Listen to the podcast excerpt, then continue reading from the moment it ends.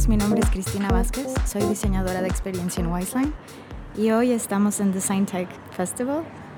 Eh, conmigo está Víctor González, director y fundador de Experiencia Studio Lab, es consultor y experto internacional en interacción humano-computadora y en diseño de experiencias de usuario óptimas para productos digitales interactivos.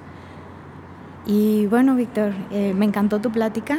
Hoy platicaste sobre el verdadero significado de Research Ops, pero antes de que vayamos a ese tema, me gustaría preguntarte, eh, ¿por qué decidiste fundar Experientia? ¿Qué oportunidades viste en el mercado?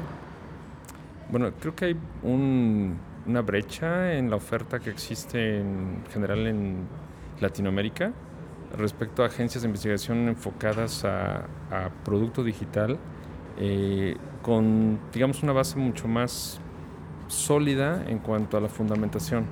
Eh, digamos que hay muchas agencias, muchas agencias que proveen buena información a los, a los clientes, a las empresas del estado del producto, pero mucho falta de fundamentación. Entonces yo soy de origen académico, estuve mucho tiempo en la academia, fui profesor, este, investigador y realmente creo que había un, más que una oportunidad, había una especie de compromiso también por mi edad y eso, de decir, bueno, que vamos a aportar algo, eh, hacer la, la, teoría práctica, ¿no? Y vamos a llevarlo a, a empresas. Claro. Eh, creo que fue fundado en el 2017. Sí, de hecho recientemente. ¿Qué cambios has visto desde ese entonces hasta ahorita en el ecosistema y en las em diferentes organizaciones en las que has colaborado? Claro, trabajamos con varias empresas, o sea, grupos corporativos grandes en México eh, y también con empresas medianas. Yo creo que hay un poco más de conciencia acerca de la importancia de la experiencia de usuario en, en los procesos de, de digamos, de, de, mediación de producto, ya sea retail o alguna cuestión donde el, la empresa lo que quiere tener es una página web para presencia, ¿no? Entonces como que son más conscientes de, del peso de la experiencia en los objetivos de negocio que están planteando.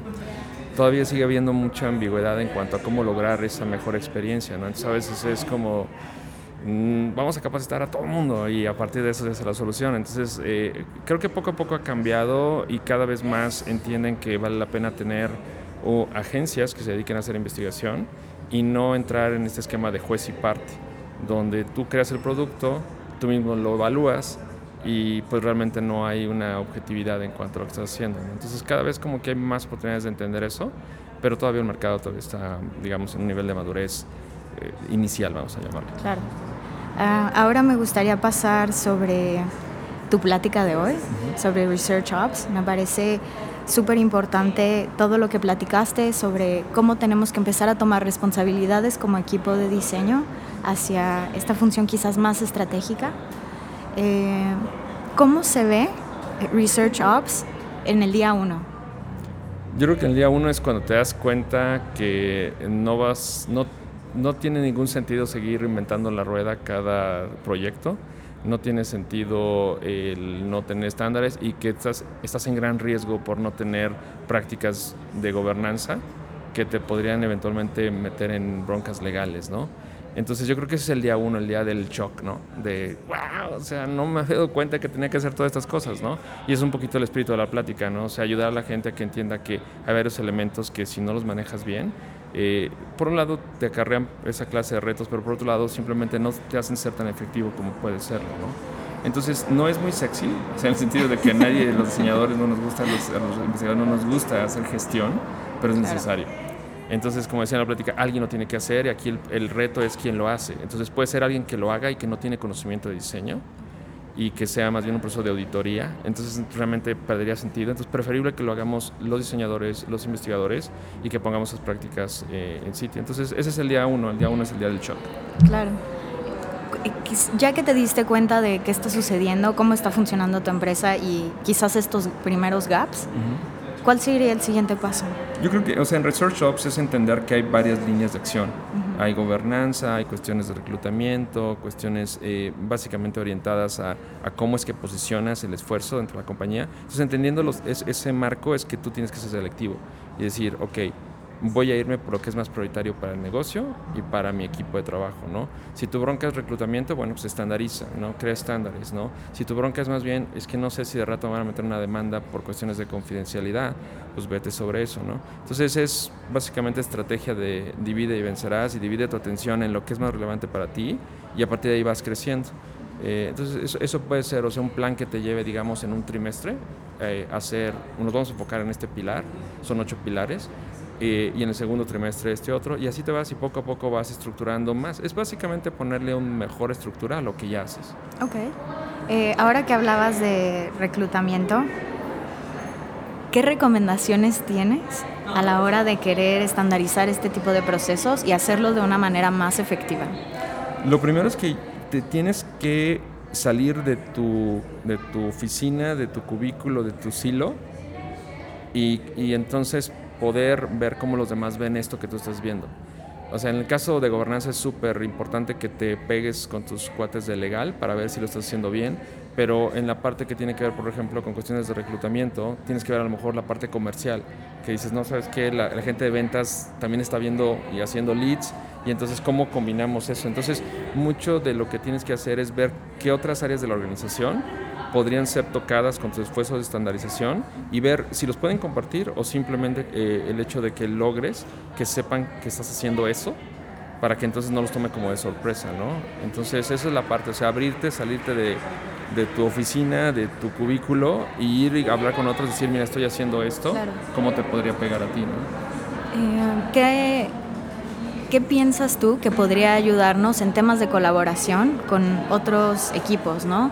Eh, quizás estamos en algunas empresas acostumbrados a trabajar entre diseñadores o en algún producto en específico. ¿Cómo nos aseguramos de colaborar eh, efectivamente con otras partes de la compañía para alcanzar como la mejor visión de eso? Yo, yo, creo que a los diseñadores, sobre todo los que no son muy ajenos a las ideas de pensamiento de diseño, design thinking, entienden que el primer paso para poder empezar con ese tipo de iniciativas es la empatía, ¿no? Entonces, si entiendes la empatía cognitiva, que es la de yo voy a hablar con esta persona, Carlos, que está en marketing, pero quiero entender cómo piensa, no necesariamente estar de acuerdo, simplemente entender cómo piensa y esa es la empatía cognitiva, vas por buen camino.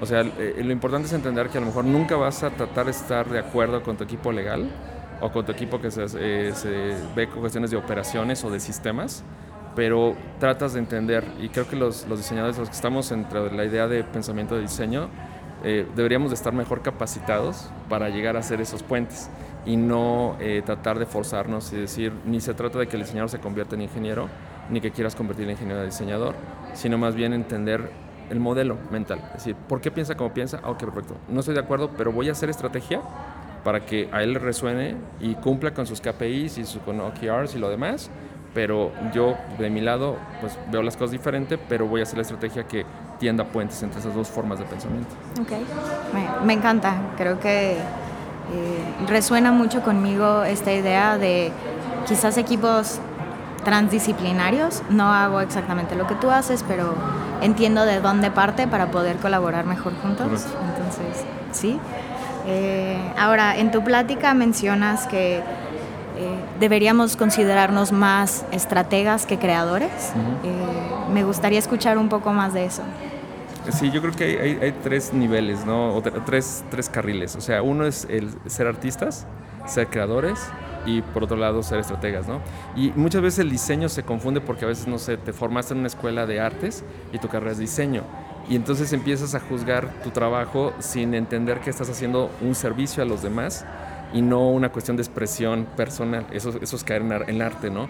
Cuando entiendes que tu labor es creativa, pero creativa funcional, creativa operacional, creativa de la usabilidad, de la accesibilidad, entonces entiendes tu rol como creativo, pero ahí el punto es de que los métodos de creación que pueden implicar casi las mismas técnicas que utilizamos de diseño iterativo, eh, estudios de crítica y diseño de eh, critical eh, design, todo ese tipo de herramientas y andamiaje conceptual que tenemos para crear el producto, le viene muy bien a los estrategas de la organización porque entonces empiezan a pensar en diseño iterativo, en, prototipado, pensamiento divergente, convergente, que lo aplicamos en diseño, pero cuando ellos lo ven desde el punto de vista de negocio, lo ven desde el punto de vista de la estrategia.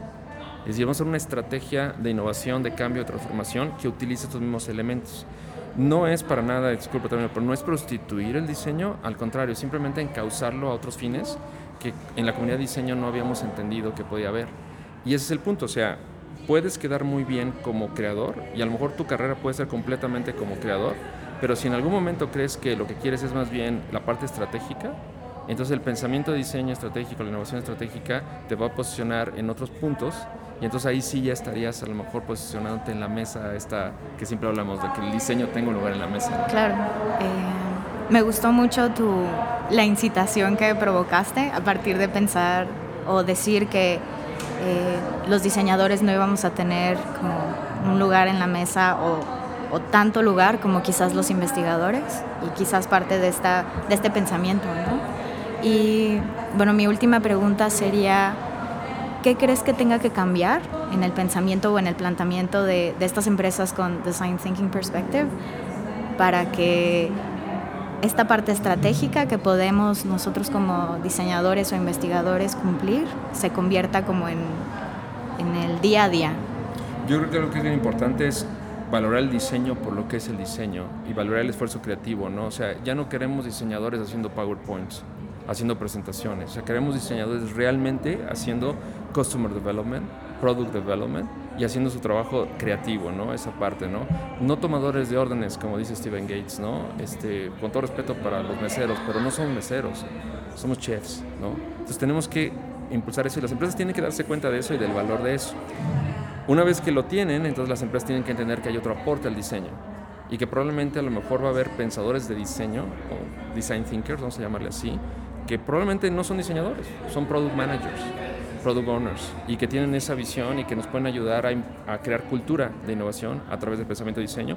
Yo creo que lo que tiene que ser muy claro para muchas empresas, y lo es en, empresas grandes, en bancos, hay eh, varias instituciones, en compañías consultoras, es ese aprecio hacia el diseño y ese reconocimiento a nivel CEOs, a nivel del C-suite, de que el diseño tiene un rol, ¿no? Si no, no verías tantos artículos en el Harvard Business Review hablando de design thinking. Entonces aquí el punto es simplemente entender que las, em, que las empresas eh, lo están reconociendo, pero la comunidad de diseño también tiene que hacer mucho por posicionarlo, ¿no? Y, en ese sentido es seguir abonando este, en lo que se puede para que, para que las empresas lo, lo utilicen cuando es creativo, creativo, cuando es estratégico, estratégico y bueno, pues que se beneficien de lo que mucho se ha hecho por muchos años. De acuerdo, me encanta la visión. Eh, por otro lado, me encantaría pedirte si tienes algunos recursos que puedas compartirnos para ampliar nuestra visión sobre el significado de Research Ops o cómo encontrar esta manera de volvernos más estratégicos. Justo ahora, el día de hoy hicimos una modificación, es si se meten a la página de Experientia, www.experientia.com, Experiencia, a propósito, es eh, italiano antiguo para experiencia. Este, y así es como firmaba Leonardo da Vinci, como el discípulo de la experiencia. Entonces, eh, si se meten a ese sitio, ahí van a encontrar recursos, la liga de la presentación y los recursos hacia lo que es la comunidad de Research Ops que está creciendo y que creo que sería muy bueno que eh, Latinoamérica contribuyera un poco más a, eso. Y, ahí están todos los recursos, es, varios recursos, notas de Medium, la comunidad de Slack y una página web donde pueden aprender más sobre Research Ops. Ya. Eh, muchísimas gracias por tu tiempo, me encantó tu plática y espero que no sea la última vez que colaboramos juntos. Muchas gracias, gracias. Gracias. Muchas gracias por escucharnos hoy. Somos Pixel Imperfect y recuerden seguirnos en nuestras redes sociales como Wiseline Design.